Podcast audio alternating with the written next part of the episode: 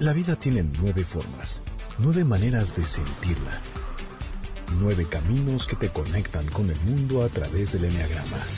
MBS 102.5 presenta Conócete.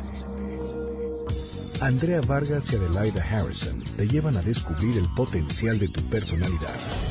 MBS 102.5 en entretenimiento. Estamos contigo. Comenzamos.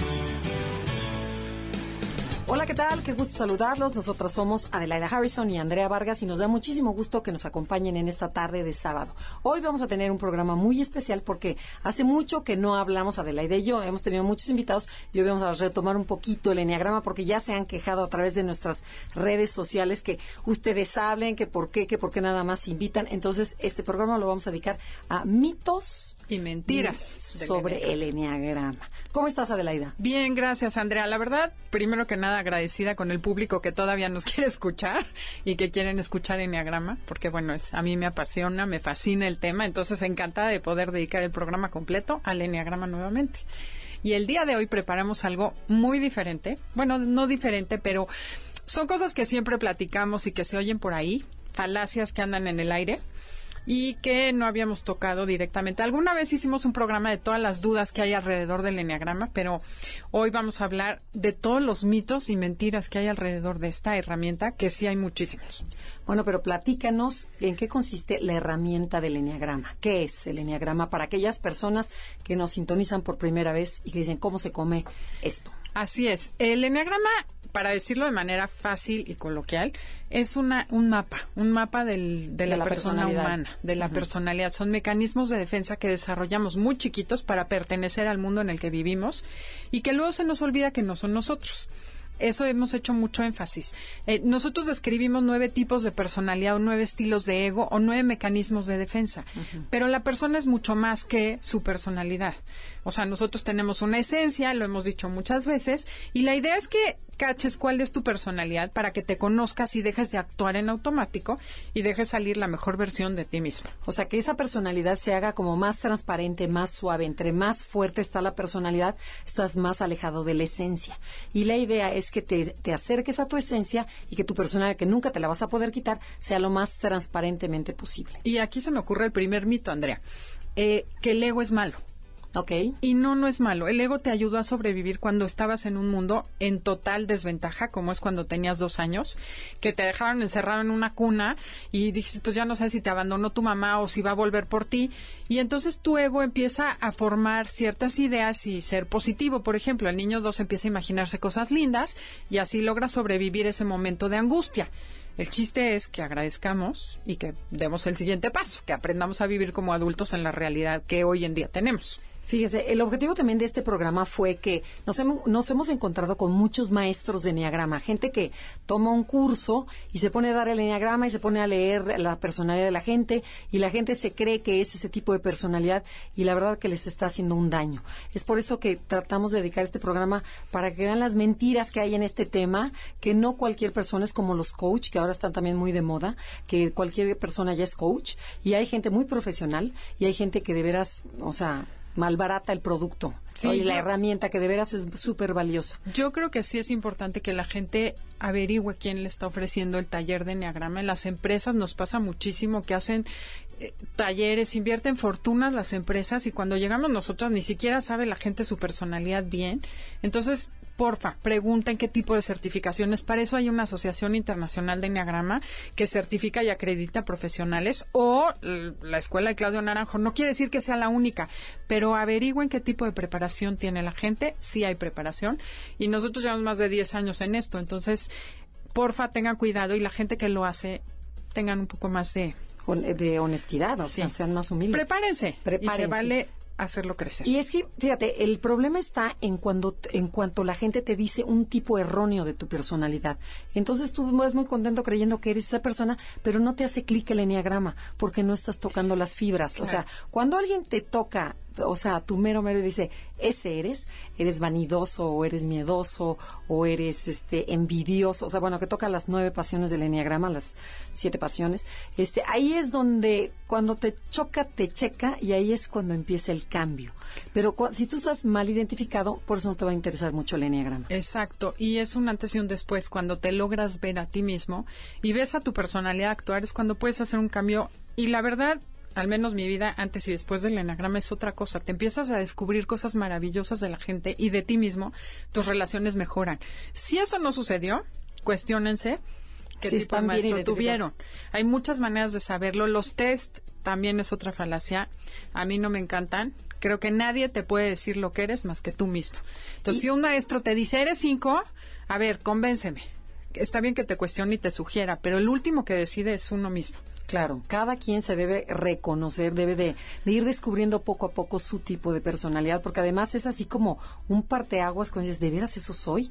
Hijo, y de veras te cae gordísimo, y luego te empieza a gustar y dices, bueno, no está tan mal esta parte, y esta parte hay que trabajarla, y te entra muchísima luz a tu persona. Fíjate que a mí lo que me pasó, y lo voy a contar rápido con, con el rollo de la identificación, cuando diste la clase del 9, que dije, yo hago todo menos, menos la ira y la pereza, pero algo comentaste, la personalidad no tiene el don de la paz. Y me acordé que una amiga mía siempre me decía, es que estar contigo me da paz, hablar contigo me da paz. Dije, ay, claro, eso sí me gusta, de eso me adueñé. Y entonces después, pues ya poco a poco fui viendo la pereza y la ira que traía guardaditas. Y les queremos recordar que cada personalidad tiene aspectos muy positivos, talentos enormes y también tiene limitaciones y áreas de oportunidad.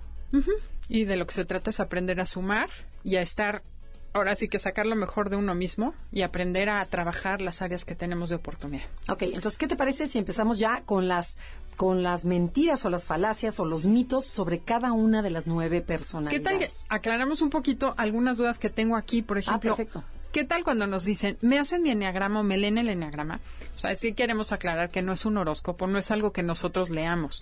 Nosotros lo que hacemos es ayudarte a ti a descubrir cuál es el mecanismo automático que tienes de respuesta ante lo que sucede y el chiste es que tú empieces a observarte y a conocerte. Entonces, no es como de leer ni es como un horóscopo que cambia cada año. No. O sea, una vez que sabes tu personalidad, obsérvate y irás descubriendo cosas. Y ahí es, es donde empieza el trabajo. El chiste es relajar esa pasión para poder ser más receptivo y poderle responder a la vida.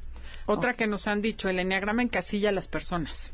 Ah, bueno, yo creo que esa es la que más escuchamos, ¿no? Que dicen, ay, no, ese sistema del eneagrama, este, no, a mí no me gusta, porque ¿cómo nomás voy a ser un número dos? O como un siete. O sea, no, no, para nada, no se la creen. O sea, no es eso. Tú tienes de todo, de las nueve personalidades. Sin embargo, vas a tener una mucho más fuerte. O sea, son actitudes, como dijo de la edad, son hábitos, comportamientos que has desarrollado a lo largo de tu vida y que te han funcionado, son estrategias. Y que dices, bueno, por ahí me quedo, pero tú eres mucho más que eso. Entonces, lo que te dice el eneagrama, no es que te casille, te dice, tú estás encasillado ya en eso, sale esa parte, rompe esas barreras y llega a la esencia y toca todas las áreas padres que tienen las nueve personalidades. Así es, desarrolla tu potencial. Y bueno, otra cosa que nos han dicho mucho es que el enneagrama es esotérico o que el enneagrama es sufi. Ah, ok. Y ninguna de las dos es cierta hoy podemos decir con mucho orgullo que la investigación más seria de enneagrama que es de la historia del enneagrama que se ha hecho es en México. Una persona que ha estado aquí con nosotros, Fátima Fernández, hizo una investigación de verdad profunda y llegó a la conclusión, bueno, esotérico no. Esotérico finalmente quiere decir que es un grupo cerrado en donde se estudia, entonces bueno, puede ser o no, pero no es que vaya contra la religión. Y no es sufi porque el origen más antiguo del enneagrama es del siglo IV, con los padres del desierto cristianos, místicos cristianos del siglo IV. Evagrio Póntico es el primero que menciona las pasiones que te hacen alejarte de Dios en ese momento. Hoy en día lo que decimos es que la pasión te aleja de tu esencia y te hace desarrollar el ego. Y luego Ramón Lula en el siglo XII es un monje que vivió en Mallorca y él sí tuvo intercambio con los sufis. Lo que yo creo, y esa es teoría personal, es que él le enseñó lo que él sabía de las pasiones y del enneagrama, los sufis, y los sufis de ahí lo desarrollaron a lo que hoy en día es el sufi, el enneagrama sufi, o a lo mejor él recibió de los sufis y lo cambió. O sea, sí tiene influencia sufi, más no es sufi. Hoy en día hay un enneagrama sufi y un enneagrama cristiano. el que nosotros enseñamos es el de origen cristiano, porque son los pecados capitales y las pasiones. Los sufis no mencionan las personalidades ni las pasiones. Es una manera de trabajar tu personalidad desde otro punto de vista. Entonces, bueno, si existen los dos hoy en día. Yo creo que en algún momento hubo intercambio en ese siglo entre sufis y católicos y se mezcló y cada quien lo llevó a su tradición, que esa es la riqueza del enneagrama. El enneagrama funciona para todas las religiones y para todo mundo. Y una de las cosas que hay que mencionar es que no hay que pelearse porque si es cristiano y es musulmán o es sufi, nadie es dueño del enneagrama. El enneagrama es un conocimiento de la filosofía perenne que se ha ido mejorando y creciendo a lo largo de los siglos, pero sirve hoy en día está actualizado y sirve nada más que, que, sepan que no es una invención ni del siglo XX ni de los sufis que del siglo XII. Y que sirve Viene desde Pitágoras. Claro, y que sirve en tu vida cotidiana, que eso es lo más importante, que la puedes aplicar 24-7. Así es. Ok, pero ya te corté la inspiración. Adelaida, nos tenemos que ir a un corte comercial. Esto es Conócete con el Enneagrama. No se vayan, estamos hablando de los mitos y mentiras sobre el Enneagrama. Estás escuchando el podcast de Conócete con el Enneagrama, MBS 102.5. Ya estamos de regreso aquí en Conócete con el Enneagrama. Y como decíamos antes de irnos al corte comercial, el día de hoy vamos a hablar de los mitos y mentiras del Enneagrama hace ratito estábamos hablando en general sobre el enneagrama y ahorita ya vamos a empezar a hablar sobre las personalidades. ¿Cuáles son esas falacias, esas ideas o creencias que hay alrededor de cada personalidad que nos hace pensar y cuestionarnos, no, pues si yo no soy así, entonces no soy uno o no soy dos? Ok. Hoy vamos a hablar de cosas muy interesantes. A ver, Andrea. Ok, fíjate, este, vamos a hablar un poquito sobre la personalidad para aquellas personas que no saben nada de Enneagrama, nomás vamos a dar así como ciertos tips para que sepan de qué se habla y que puedan identificarlo rápidamente. Ok, y también les queremos decir que este, este programa eh, está influenciado un poco por el Enneagrama azucarado, así le llama, de mm, Gonzalo Morán. De, Gonzalo Morán, es un amigo argentino que le fascina el Enneagrama y que escribe en Internet. Y este, y ahí, este, nos basamos un poco en, lo de él y también en nuestras propias, en nuestra propia experiencia, en nuestras propias mentiras que vemos que la gente dice el enneagrama que dices, no, espérate, va por otro lado. Yo quiero aclarar antes de que empecemos a entrar en materia, eso del enneagrama azucarado, un poco es la referencia que hacen en Sudamérica del enneagrama gringo, que lo ven muy ah, sweet, muy lindo y muy nice. Yo personalmente creo que si el ego es un mecanismo de defensa y tú no eres amable, al escuchar tu ego, lo único que haces es desarrollar otro ego diferente. Y hay gente que trabaja la parte negativa tanto que desarrolla un ego disfrazado, pero no ha logrado llegar a la esencia de aceptarse a sí mismo y aceptar su ego. Pero bueno, eh, mucho tiene que ver con que hay dos posturas. Eh, hay quien piensa que el ego es maldito y hay que romperlo y acabarlo.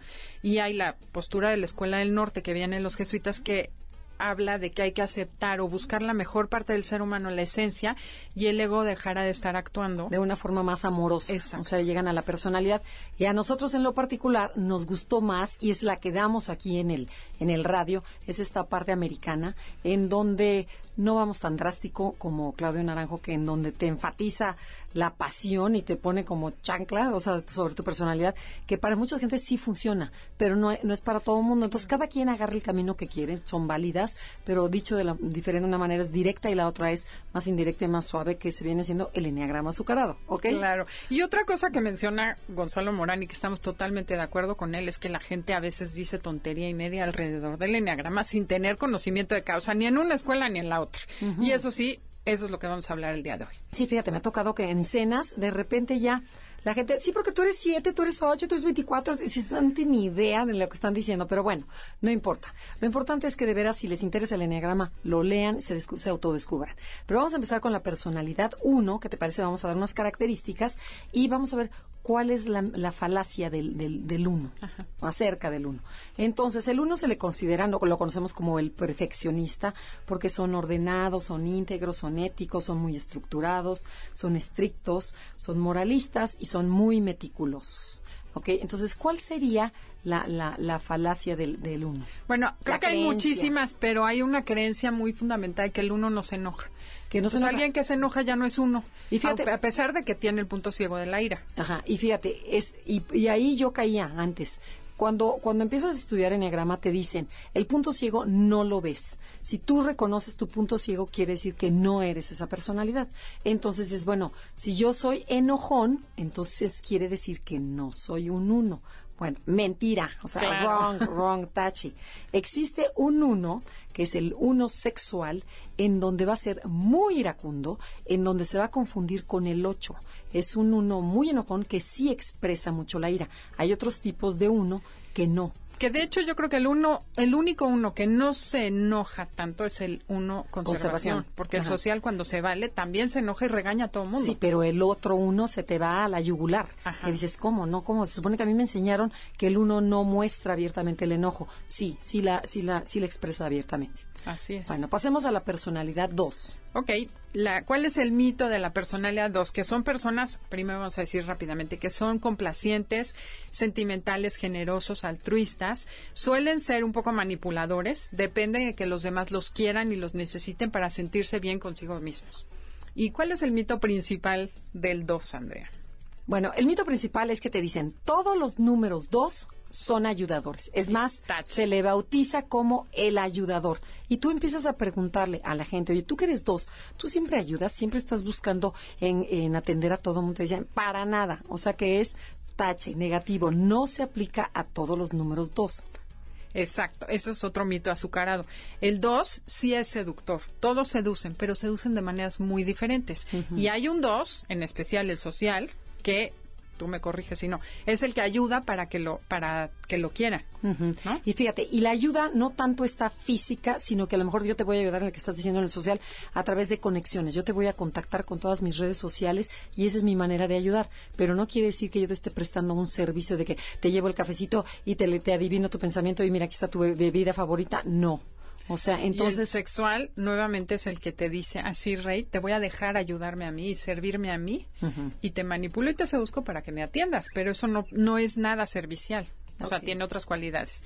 Pero entonces quedamos que ese es otro mito. Y también fíjate, otro, otro mito del 2 rapidísimo es que te dicen, el número 2 siempre es alegre, optimista, divertido y no siempre es cierto. Hay números dos, que probablemente sea el dos social, que son serios y a veces son tímidos y no exponen y les da miedo y a veces también el de conservación. O sea, hay, tipos de dos que son penosos, que, que, este, que no siempre es como dices, ay, no, pero entonces no es dos, porque el dos siempre es como el... el ya está sexy, ¿no? Sí, sexy. Eh, no, para nada. Hay tres tipos de dos, pero principalmente lo que hay que entender que no todos los dos son alegres y optimistas, divertidos y, y amorosos y se les pegan. No, hay gente que es tímida. Exacto, por eso no hay que andar diciéndole a la gente qué es y que no es, cada quien que lo descubra solo, porque la motivación es lo que define la personalidad y esa solo la conoce el dueño del cuerpecito. Exactamente. bueno. Bueno, pasemos a la personalidad 3. El 3 se le conoce como el ejecutor. Son sobresalientes, competentes, activos, vanidosos, ambiciosos, seguros de, de sí mismos, son exitosos y este y siempre están deprisa. Siempre traen una pila, tres pilas que van pero a una velocidad y caminan rapidísimo. O sea, siempre van adelante de todo el mundo. Oye, y la falacia nosotros la, la propiciamos, por siempre decimos que el 3 es exitoso, pero no todos los tres son exitosos. Entonces el mito es que todos los tres son exitosos, fríos y calculadores. O sea que tache porque acabamos de decir que son exitosos. Okay. Pero el 3 siempre se ve a sí mismo como exitoso. Okay. Aunque no lo logre. Sí, pero también que yo en Estados Unidos fue donde caché que dije, ¿cómo? Este no puede ser 3. O sea, el 3 todo el mundo se lo imagina como una persona delgada, guapa, que se cuida, físicamente atractiva, y para nada. Hay tres que están fachosos, que están gordos, que, este, que, que descuidados físicamente, y sin embargo, lo que dijo Adelaide hace rato, que es lo más importante, el motor del 3 lo traigo. Entonces, puedo traer así que le llaman ellos el drive de lograr y de hacer y de ejecutar, y sin embargo, mi aspecto físico no lo cuido. Entonces no nos dejemos ver que dices, no, este no es porque ve, la facha que trae, no se pinta, no se maquilla. Dices, no tiene nada que ver con eso. El chiste es que internamente les preocupa lo que llaman los americanos perform, lograr. Lograr la Lo que ellos están proponiendo, no lo que la sociedad quiere. Incluso hay un tipo de tres que es el, el, conservación, que se confunde mucho con cinco, porque lo que le interesa al tres es verse a sí mismo como intelectual. Y otra cosa interesante que he visto a lo largo de la vida es que el 3 se disfraza de muchas cosas. Entonces, muchas veces se disfrazan de otra personalidad y lo hacen tan bien que se meten en el papel de otro número. Me tocó en Estados Unidos en un curso una señora que era 6, según ella, y era 100% 3, porque me decía, es que a mí me da miedo, pero nada más me da miedo no ser suficientemente capaz. Me da miedo que no me tomen en cuenta para un trabajo. O sea, al final del día, si analizas los miedos que ella tenía, eran unos miedos de 3, pero está tan pegada a su rollo de 6 que no crecía. Es al que más, a la personalidad que más le cuesta trabajo encontrarse a sí misma, porque se disfrazan tan bien que se disfrazan de otra personalidad y ahí se acomodan y no caen en que es falacia. Claro, por la identificación. Muy bien, bueno, muy bien. Bueno, estamos destapando todas estas mentiras sobre el enneagrama. y aún hay más. Bueno, eh, ¿qué te parece? Pasamos a la personalidad 4. Ajá.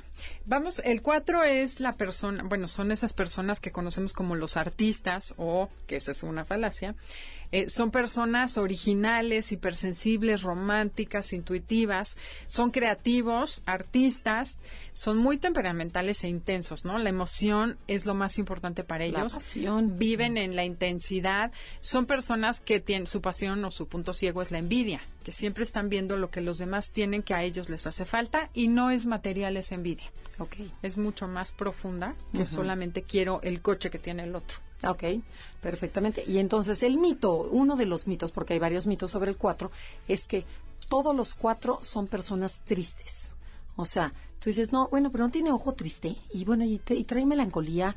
Dices, no, hay números hay cuatros que no son tristes, son personas muy alegres que se pueden confundir con el siete, principalmente el cuatro de conservación y se pueden confundir con el con el tres, que se visten súper elegantes, súper arreglados, pero además que causan mucha risa, que son divertidos y que no tienen esta parte mm, aparente, porque probablemente si la tengan interna, de esta esta tristeza que tanto mencionan, o sea, que se menciona. Y otro de los mitos del cuatro es que son todos excéntricos y que se visten diferente y que andan con los pelos negros o que todas las personas que andan vestidas de negro con aretes son cuatro. Y las dos son un mito impresionante. Ajá, exactamente. O sea, no necesariamente porque hemos visto que hay cuatro que se visten súper sobrios, que se visten como números tres o como muy tranquilos. Y digo, y además, acuérdense, lo que define a la personalidad es el motor interno que traemos. Aquí es una, una, una sensación de que me falta algo, de una de que, no sé, una carencia interna en donde la veo en el otro y yo no la tengo. Ese es. para saber si yo soy cuatro. Entonces, no todas las personas que son raras son cuatro, ni todos los cuatro tienen que ser raros. O también te acuerdas cuando te dicen, es que debo de ser uno porque soy muy ordenado. O sea, no, no, esa es la típica. no la tocamos. No la tocamos, pero no, serio. O sea, podemos ser muy ordenados y haberle copiado a nuestros papás, porque a lo mejor teníamos un papá uno o una abuela uno, en donde copiamos ese orden, más, más eso no quiere decir que seamos uno quiero tocar ese punto, pero regresando a este corte comercial, estamos en Conócete con el Enneagrama y el día de hoy estamos hablando de mitos y mentiras del Enneagrama. Estás escuchando el podcast de Conócete con el Enneagrama, MBS 102.5.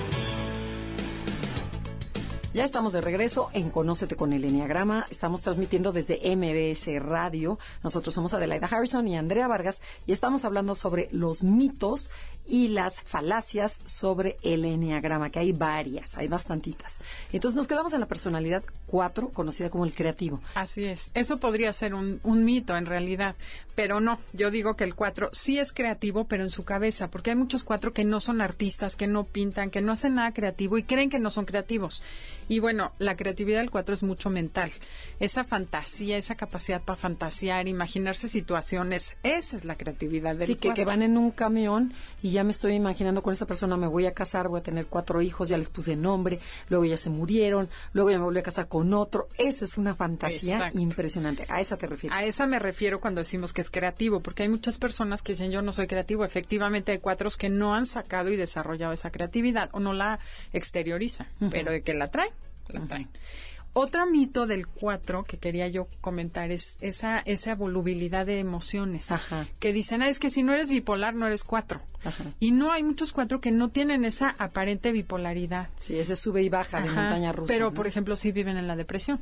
en la carencia, en que siento que me falta, en el humor triste y gris. Entonces, no todos los cuatro son pasionales. Yo creo que el cuatro sexual es el que más tiene esos cambios de humor, ¿no? de que está feliz y está triste y está contento, pero otra vez este amargado.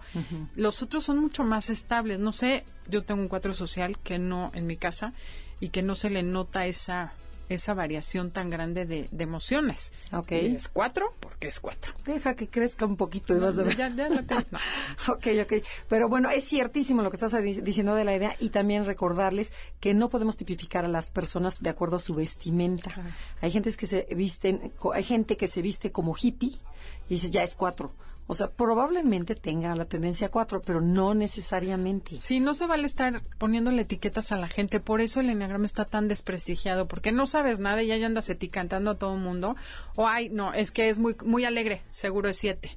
No hagan eso, por favor. Ok. y bueno, otra cosa que nos acordamos de otro mito importante, el orden del uno. ¿No? Que todo creen, ah, el uno es ordenado, perfeccionista. Mentira. Hay unos que no son perfeccionistas y que no son ordenados. Sí, eso es impresionante también. A mí me tocó en un curso, era un era un carpintero, imagínate, o sea, carpintero uno que traía las uñas negras, el pelo largo, o sea, estaba totalmente yéndose al 4 porque el, el, enneagrama se mueve, te vas a diferentes números, pero este, no veías ni la vestimenta porque el típico 1-4 es el que siempre describimos aquí, ¿no? Que es como cortadito el pelo que le llamas tú como Q-tip, fajadito, este, los dockers, este, el suéter en la en la espalda, o sea, como son como Clásicos, las uñas perfectamente limpias, o sea, el clásico uno. No, existen otros unos que, por ejemplo, que son impuntuales, por ejemplo. Ah, porque ese es otro mito. Es que ese es el chiste cacha porque su perfección es en algún área y eso hace que sean imperfectos en otra cosa. El uno que es impuntual es porque deja su casa perfecta, es el de conservación y no sale de su casa si su casa no está perfecta. Sin embargo, va a llegar tarde a todos los eventos. El uno social obviamente es perfecto socialmente, entonces su casa la deja tirada para llegar a tiempo a un evento social porque su interés de perfección es en el rollo social. Entonces tampoco se vale estar quitando, poniendo etiquetas. Y hay gente que es muy ordenada y son seis porque no quieren tener un accidente, por ejemplo. Claro. Entonces también hay que ver qué te motiva a hacer aquello que Eso es lo más importante, porque cuando clasificas a una persona nada más por su apariencia, dices, llegó tarde, no, ¿cómo va a ser un uno? Los unos son puntuales, no necesariamente. Oye, ¿qué tal aquellos maestros que dicen, no, tú pareces gaviota, tú eres uno sexual? O es que el cuatro no sé qué es ardilla y que se atreven a pensar que el físico de la persona determina su personalidad. Eso sí claro, no, existen maestros y no nos consta porque nos ha tocado, hemos ido a esos cursos aquí en la Ciudad de México, en donde de acuerdo a tu físico te dicen el tipo de personalidad que eres. Y sin escuchar y, sin, mediar una pregunta es que tú te sientas de tal forma, eres probablemente que eres tal número. Tanto Adelaida como a mí nos cambiaron la personalidad y este y por supuesto que no nos dejamos llevar por eso, pero mucha gente sí, entonces un rato, ¿eh? bueno, sí, Adelaida entró en una pequeña depresión cuando le dijeron que era otro tipo de número. Pero sin embargo, este dices, no no hay que creerle, hay que cada quien conocerse, hacer autorreflexionar y, y ver cuál es mi motor, por qué hago las cosas. Ahí está la clave para saber tu tipo de personalidad. ¿Qué te mueve? Que eso también podemos hablar un día. ¿Qué te mueve? o sea, el motor de cada, a cada personalidad. Igual creencia fundamenta esa personalidad. Porque hay muchísima teoría, entonces no es algo fácil. El enneagrama no es sencillo de entender, hay que estudiar. Pero todo está en libros, investiguen, vean. Sí, y sí es fácil una vez que O sea, ya que lo entiendes, pero así como para enseñarlo, tienes que saber Sí, tienes que saberle y entenderle. Así es. Bueno, ¿qué te parece que vamos con los mitos de la personalidad 5? La personalidad 5 se le conoce como el observador. Estas personas son las típicas que son muy independientes, son perceptivos, son solitarias, les encanta estar solos, son observadores, analíticos, son muy inteligentes, son reservados y son insensibles. Esas también ahí están dos de características que son mitos. Exacto, parecen insensibles, no son y parecen inteligentes, mas no todos los cinco son inteligentes. Ajá, ya eh, tenemos dos mitos en nuestro, claro que descripción. Tenemos, ajá, y tenemos que corregir eso. Y la parte insensible, pero ¿cuál sería? ¿Cuál sería el, mito que nos querías platicar? Bueno, de estos dos, primero quisiera aclarar que no son insensibles. O sea, el 5 es el más sensible quizá del enneagrama y por eso se protege de la manera que se protege y aparenta ser muy frío, se desengancha y se, se separa emocionalmente del mundo porque le cuesta mucho trabajo lidiar con ese mundo, pero no quiere decir que sea insensible. cuando, podría ser más insensible un 3 o un 2. Por ejemplo, sabemos, o sea, la teoría te dice, bueno, los 5 es, los cinco, este, no abrazan, no apapachan, no se te pegan, eh, son muy secos, contestan sí, no, tal vez, quién sabe. O sea, entonces, ah, es cinco. O sea, probablemente sí, pero hay muchos cinco que no son así. Hay unos cinco que son cariñosos, son apapachones, te abrazan, te ven a los ojos. ¿Qué quiere decir eso? Que la personalidad ya está desarrollada, ya está sano. Ese es también otro programa que hemos dicho, hemos hablado sobre la personalidad sana, promedio y enferma entre más enferma está la personalidad o entre más tóxica, la persona es más rígida, la persona es reactiva, no responde.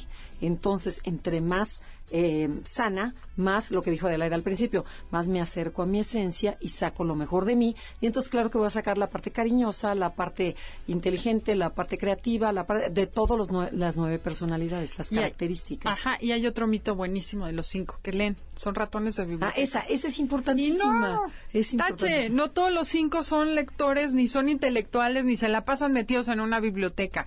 Hay muchos cinco que no lee que no abren un libro en toda su vida. Y no quiere decir que no sean cinco. Eso sí, pueden haber ah, instructivos, a lo mejor sí para, para armar una motocicleta. O internet o, este, que internet. Pero no son ratas de biblioteca los cinco. No, no. y, hay, y hay muchos cinco también inculto. No todos los cinco son culto cultos, principalmente los cinco sexuales. Los cinco de conservación son los que son ratones de biblioteca. Los cinco sexuales no, pero eso será lo, tocaremos en otros temas. Hablaremos de subtipos muy pronto. Muy pronto. Bueno, y después sigamos con la personalidad 6. ¿Cómo son los seis? La personalidad 6 es la que conocemos como el leal o responsable y volvemos a un mito que vamos a deshacer en este momento. Son gente cautelosa, muy confiable, son muy ambivalentes eh, siempre están dudando entre lo que es correcto o no es correcto, iré, no iré, estuvo bien, estuvo mal. Son muy escépticos, no se creen a la primera lo que les dices y tienen una ansiedad en el pecho, sienten incluso físicamente eh, una ansiedad en arriba del estómago constantemente. Y bueno, ¿cuál sería el primer mito del 6? Que es leal. O sea, ahí está, ahí está, dicen, todos los seis son leales. O sea, no necesariamente tú eres leal con la persona a la que le crees. Sin embargo, si esa persona te traiciona o ves que, que no, bueno, tu lealtad se desaparece en tres segundos. Claro. Entre más desintegrado, más leal me vuelvo hacia las instituciones, hacia la religión, hacia, porque no me quiero cuestionar. Por miedo, soy leal. Entonces te dicen, a ver, ¿eres leal o eres miedoso? Eso se llama codependencia. Totalmente. O sea, dependencia de los demás. Totalmente. Pero fíjate, pero el meollo es el miedo. Claro. Porque hay personas que son codependientes por otra razón. Aquí el 6, dices, no, pues mejor sigo las reglas porque no va a ser que me corran. No, mejor no me paso el alto porque no va a ser que me multen. O sea, entonces me hago leal a la ley o me hago leal. Dices, ¿leal? Más bien eres un miedoso. O sea, ya hay que reconocerlo y hacer realmente lo que a ti te convence. Por ejemplo, muchos 6 se confunden con el 1 y con el 2. Porque son muy ordenados y muy obedientes como el uno y son muy amables con la gente como el dos, pero en el fondo los mueve el miedo para no meterse en problemas, para tener gente de su lado, como ser amigos del buleador. Claro. ¿No? Otro, mito. otro mito, y lo voy a decir yo porque tú lo vas a desmentir, que son muy cautelosos y confiables y que siempre están precavidos, previniendo lo que vaya a salir mal. ¿Es verdad o es mentira, Andrea? En unas áreas sí y en otras no. Pero, por ejemplo, siempre te catalogan, te dicen, no, el típico 6 que cuando viaja lleva el botiquín lleno de medicinas por si, por si no sé qué, por si se cae el avión, por si se choca, por si no sé qué, las tragedias máximas. De veras, hay tipo 6 que no llevan nada. O sea, no necesariamente todos los 6 son precavidos. Son tan precavidos, o sea, sí son precavidos, pero no a tal grado. O sea, volvemos otra vez a qué tan sana o tan enferma esté la persona. ¿O el subtipo tiene que ver?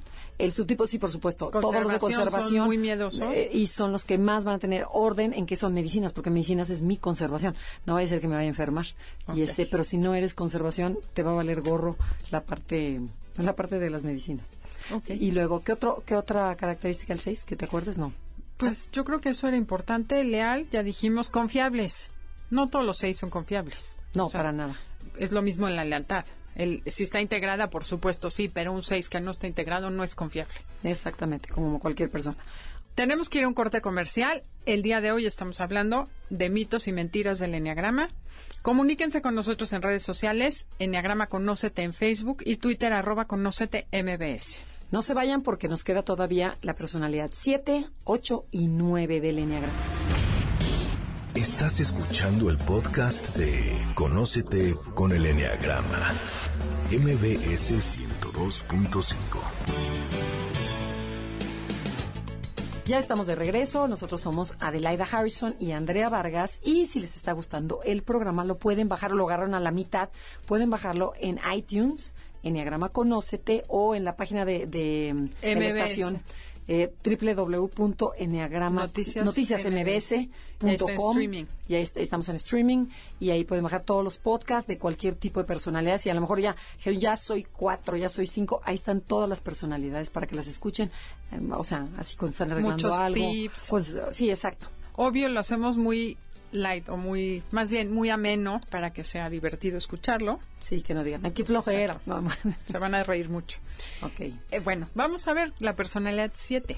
Bueno, la personalidad 7 se le conoce como el optimista. Son despreocupados, hiperactivos, soñadores, evasivos, ingeniosos, son muy flexibles, son personas muy divertidas y muy y también como lo dice su nombre y optimistas. Entonces, a ver, Adelaida, ¿cuál sería la falacia? ¿Cuál sería el mito del 7? Bueno, uno es que son despreocupados, no todos que son ¿qué más?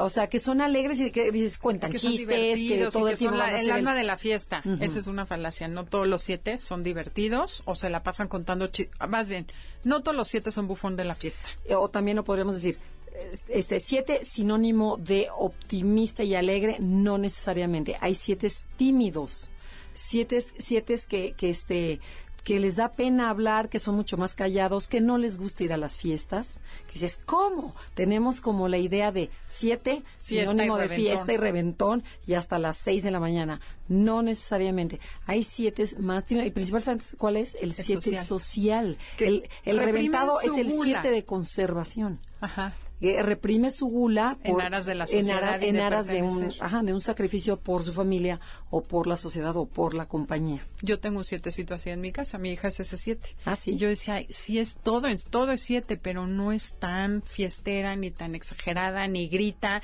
ni cuenta chistes es mucho más medida en esa parte Ok. y sí me costó trabajo identificarla como siete porque decía no me checa sin embargo tienes que ver cuál es el motor del siete. Claro si siempre estás pensando en lo positivo, en lo lindo de la vida, en el futuro, planeando. El 7, eso sí, todos planean.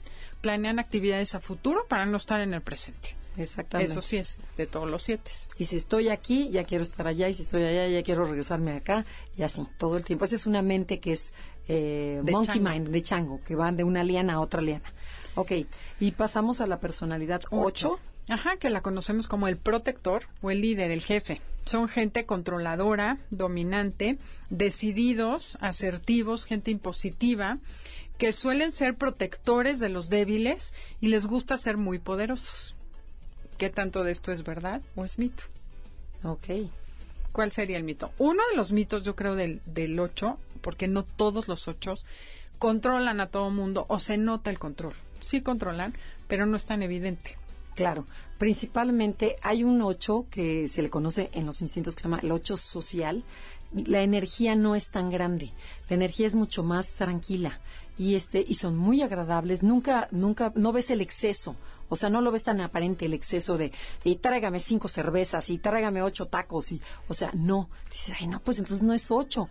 Y además no se enojan, son muy alegres. Los puedes confundir con siete con siete. Entonces, este, ese ocho es más tranquilo, sin embargo, cuando se enoja, ahí es cuando ves la parte ocho que dice, sí, sí es ocho. Pero es mucho más suave, mucho más relajado, mucho más sentimental. Este, este ocho tiene también a llorar, a ser más sensible, a tocar más sentimientos. Así es, y de verdad cuesta trabajo y te hace dudar. De repente dices, este no es ocho. Otro de los mitos es que el ocho son fuertes y no lloran.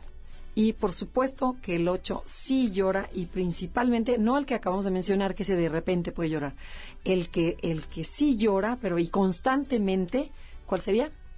El 8 sexual, el que también sí se ve muy fuerte y sin embargo se puede derretir con una película o cuando está casando a la hija y se le salen las lágrimas. O sea, ahí ves el corazón enorme que tienen todos los ocho. Sí, es impresionante. Y hay otros que lloran muy fácil. Y hay ocho que también, o sea, tienen el corazón cerrado y, ya congelado. Como siempre, dependiendo del nivel de integración de la personalidad. Exactamente, pero por supuesto que los ocho sí lloran, sí sacan sentimientos. Al nueve.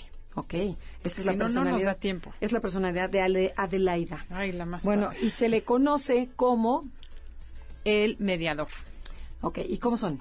Son personas conciliadoras, amables, tranquilas, eh, que no les gusta generar conflicto ni ruido, adaptables, mediadoras, son relajadas, son fáciles, son muy a gusto. Son lo máximo. Este, son lo máximo, no son nada amenazantes. O sea, puedes estar muy a gusto con un 9 porque sabes que no te va a criticar. Así es el típico 9. Entonces, cuando tomas los cursos de Enneagrama que he visto, que, hemos visto a lo largo de nuestra historia de Enneagrama, es que te dicen, todos los 9 son flojos porque su, su pasión se llama pereza.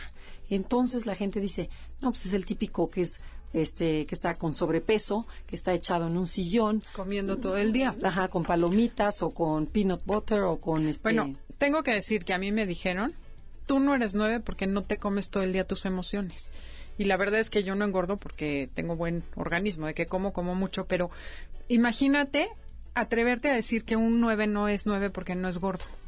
Entonces esas son las cosas que no se deben hacer. Y hay gente que cree que todos los 9 se sientan a comer en un sillón helado. Ajá, es 9 sinónimo de gordo o gordura. Ajá. O sea, o sobrepeso. Sí. Para nada. Hay ocho súper delgados, súper deportistas, súper ágiles que se levantan a las 4 de la mañana a nadar. Yo tengo un cuñado 9 que todos los días a 4 de la mañana está nadando. Pero la pereza va por otro lado. Claro, es pensar en ti. Nuevamente es la motivación. Entonces, si la pereza mueve tu vida en el sentido que sea y en el aspecto que sea, eres nueve. Y si no, o sea, no se vale decir que no eres nueve porque no eres flojo. Otro mito buenísimo es que los nueve no se enojan nunca. La gente no nos ve enojarnos, pero el nueve sí se enoja. Y hay veces que se te sale el tapón y bueno, claro que arde Troya. Pero efectivamente, en general, el nueve no se ve enojado. No quiere decir que no se enoje. ¿No? Es diferente. Y otro mito también es que el 9 se viste de una forma relajada, o sea, de forma, ya sabe, ¿no? Los jeans, la blusa suelta, este a gusto, a lo mejor no me maquillo. Sin embargo, eso también es una falacia, es una mentira. ¿Por qué? Porque hay muchos 9 que se confunden con el número 4 en donde se ponen a lo mejor la minifalda y las mallas así caladas y este y el pelo punk. Y, y es nueve dice ay no no no no este es cuatro o sea otra vez volvemos a, a, tipificar con la apariencia. Ojo no hay que hacerlo. Y fíjate que hay algo muy interesante que descubrí yo por ejemplo de mí que del nueve yo soy social se viste o hace todo para pertenecer. Y ahí me caché que era social, porque dije, claro, yo siempre pienso, ¿quién va a ir a esa fiesta? Y me he visto como se viste la mayoría de la gente en esa fiesta. Para encajar. Para encajar. No me interesa brillar ni llamar, o sea, no cómo se visten todas y me pongo lo que creo que todo el mundo va a llevar. pero no te, no, pero pero no te gusta sobresalir, ¿no? O sea, que dices que me vea ahí con el montón, Exacto. que no me vea. Ajá, como que dices, "Ay, para para estuvo estuvo del aire de la boda." Creo que sí. No, bueno, ahora ya no lo hago, pero conscientemente me caché que sí es cierto. El pertenecer es tan importante que hasta en esos detalles te vistes para ser igual. Entonces, obviamente, no vas fachosa a un lugar en donde no hay fachosos. Ok, pero fíjense, este tipo de nueve, y sin embargo, hay otro nueve que se arreglan como modelos, que se arreglan súper sexys, que se arreglan, o sea, eh, ombligueras y este, y el maquillaje y el caminado de véanme, y sin embargo empieza a platicar con la persona y ves que es encantadora, que es dulce, que es tranquila, que esas sí son las características esenciales de un nueve que ese es el nueve sexual. Ajá, exactamente. Sí, tenemos una amiga nueve así, que es mega nueve, se viste súper guapa, súper sexy, pero le dimos a remodelar o a restaurar, es restauradora. Tiene una pieza, dos, ya me dio una después de 25 años. Ay, no. O sea, de 25 años de casada le regalé a mi marido una escultura que le dio 25 años atrás, o 20, y todavía tiene otra pendiente. O sea que la lentitud a todo lo que da. O sea, no hay prisa con el 9. Por eso los 9 son tan guapos, porque... Porque no nos arrugamos por estrés. De veras, esa es una característica divina del 9. O sea, de veras tienen todos un cutis muy padre porque este no se no se no hay preocupación, o sea, no se les nota. es otra falacia. Ah, Claro, ¿verdad? Porque Estoy diciendo una no se da yo. cu- Estás diciendo una... Sí, Sí, adentro de ellos una bomba que interna. no nos enojamos, parece que no nos preocupamos, parece que no nos conformamos, o más bien parecemos conformistas. El problema es que sí tenemos como una pantalla de lo que no somos. Entonces, por dentro puede ser un volcán de ansiedad y no lo dices y nadie se entera, porque tú estás con tu carita y no pasa nada. Yo creo que lo que mejor nos define es como monito de taxi, que vas diciendo que sí, sonriéndole a todo mundo y nadie sabe, ni tú, lo que está pasando dentro. Ya es ganancia que tú te des cuenta de lo que sientes, ¿no? Porque la mayoría de los nueve sí están con esa sonrisa, van por la vida con carita de cóctel y por dentro... Me es estoy muriendo. ¿no? De coraje o de rabia o de con lo que sea. Pero Ok. bueno, así Bueno. es. Esto de los mitos y las mentiras del Enneagrama. Bueno, y nos faltaron varios, pero no nos da tiempo. Sin embargo, los invitamos a que sigan leyendo, pero legan, leyendo diferentes autores. Ay, o sea, sí. no nada más encasillen con uno solo. Hay muchísimos autores y cada uno tiene su verdad. Hay muchos aspectos, por ejemplo, si les gusta el espiritual, pueden leer a Sandra Maitri. Si les gusta, digo, obviamente, Carácter y Neurosis de, De Claudio Naranjo, que es buenísimo. Indispensable. O Richard no, Rizzo Hudson. Ajá. La, la sabiduría del Enneagrama. O el de Andrea, ¿verdad? Claro, Porque a mí me también. encanta. Para, para gente que no enneagrama, conoce el, ¿quién enea- soy? el enneagrama, para mi gusto sí es, sí Para empezar. bueno. Para empezar. y Después para ya pueden- profundizar cualquiera de los otros tres. Y si no, comuníquense con nosotros, manden sus preguntas, sus dudas y vemos si es mito o verdad lo que nos están diciendo. Exactamente. Pues nos despedimos de ustedes. Esto fue Conócete con el Enneagrama. Nos vemos la semana entrante y los dejamos en enlace 50. Con Concha León Portilla. Hasta la próxima. MBS 102.5 presentó Conócete. Andrea Vargas y Adelaida Harrison te esperan en la siguiente emisión con más herramientas para descubrir tu personalidad a través del Enneagrama. MBS 102.5 en entretenimiento. Estamos contigo.